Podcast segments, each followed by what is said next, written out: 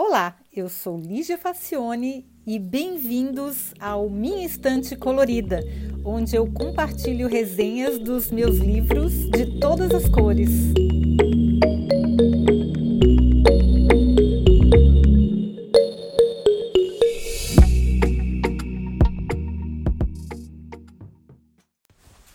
Imagine a seguinte cena: uma mulher já septagenária encontra-se numa sala grande, com pé direito alto, totalmente vazia, exceto pelos espelhos e as barras de exercícios fixadas nas paredes.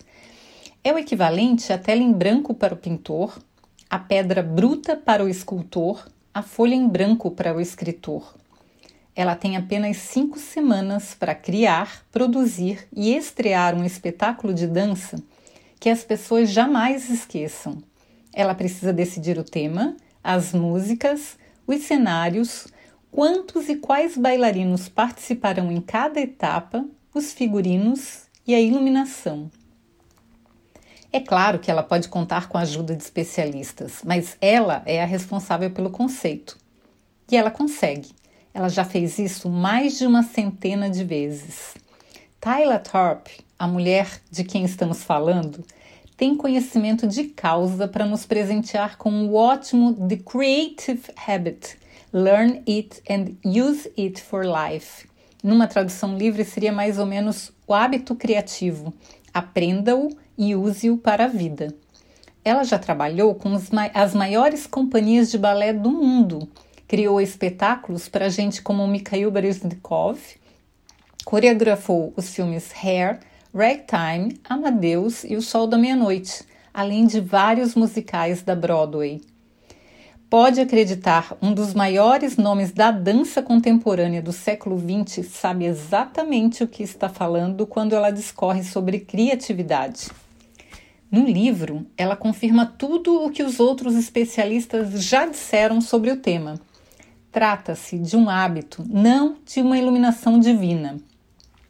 Tyler ainda reforça: se a criatividade é um hábito, a melhor criatividade é o resultado de bons hábitos de trabalho. Essa história de gênios naturais não existe e ela usa a história de Mozart como exemplo, porque ela se aprofundou muito na vida dele. Foi ela que coreografou o filme Amadeus. Tyler explica que Mozart só conseguiu florescer porque ele tinha Leopold como seu pai um dos mais famosos compositores e pedagogos da Europa na sua época. Além de reconhecidamente um músico virtuoso no violino. Cultíssimo, mente aberta, ele colocou à disposição do filho todo o tipo de conhecimento possível.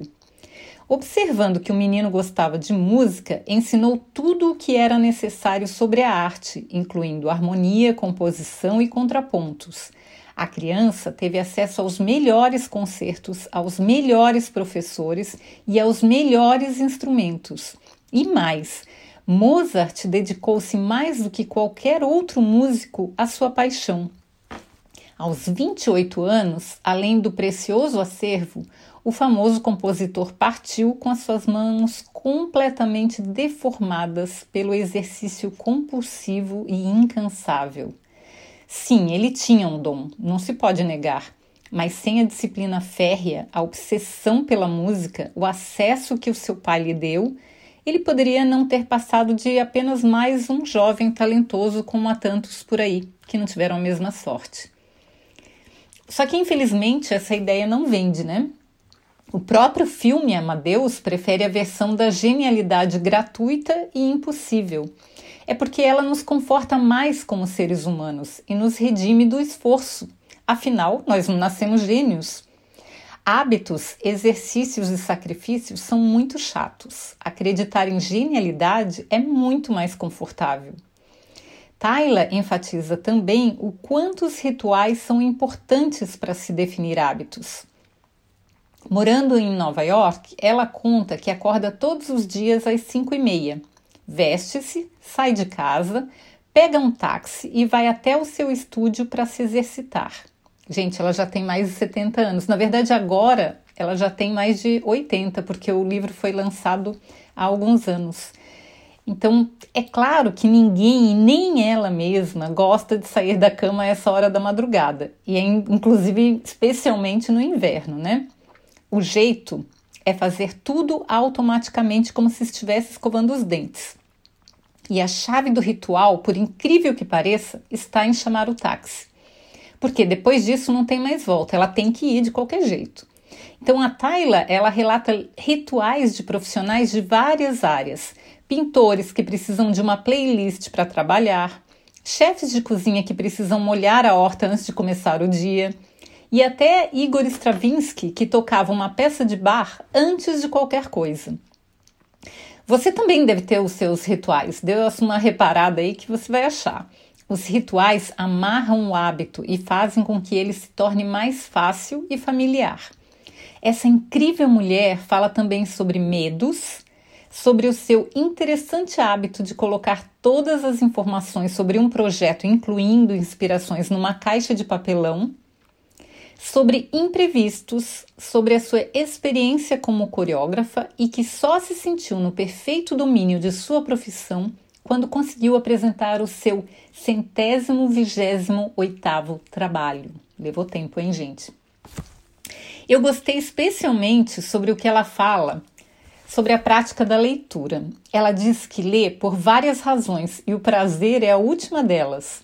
Ela lê para adquirir vantagem competitiva e ela cita Mark Twain, que diz que uma pessoa que não lê não tem nenhuma vantagem sobre uma pessoa que não sabe ler. Doeu essa aí, hein? Mas é verdade. Ela lê para crescer e se desenvolver, pois acredita firmemente que a diferença entre a pessoa que você é hoje e a pessoa que você será daqui a cinco anos depende de dois fatores: as pessoas que você encontra e os livros que você lê. Eu não posso discordar isso de jeito nenhum, né? Bom, mas principalmente ela lê para se inspirar. Eu recomendo o livro para todo mundo que tem interesse no assunto, na verdade, todo mundo que produz algo, pois o conteúdo é útil sob vários pontos de vista, e ainda tem vários exercícios de criatividade bem fáceis de se praticar que eu vou explorar nos meus pocket textos.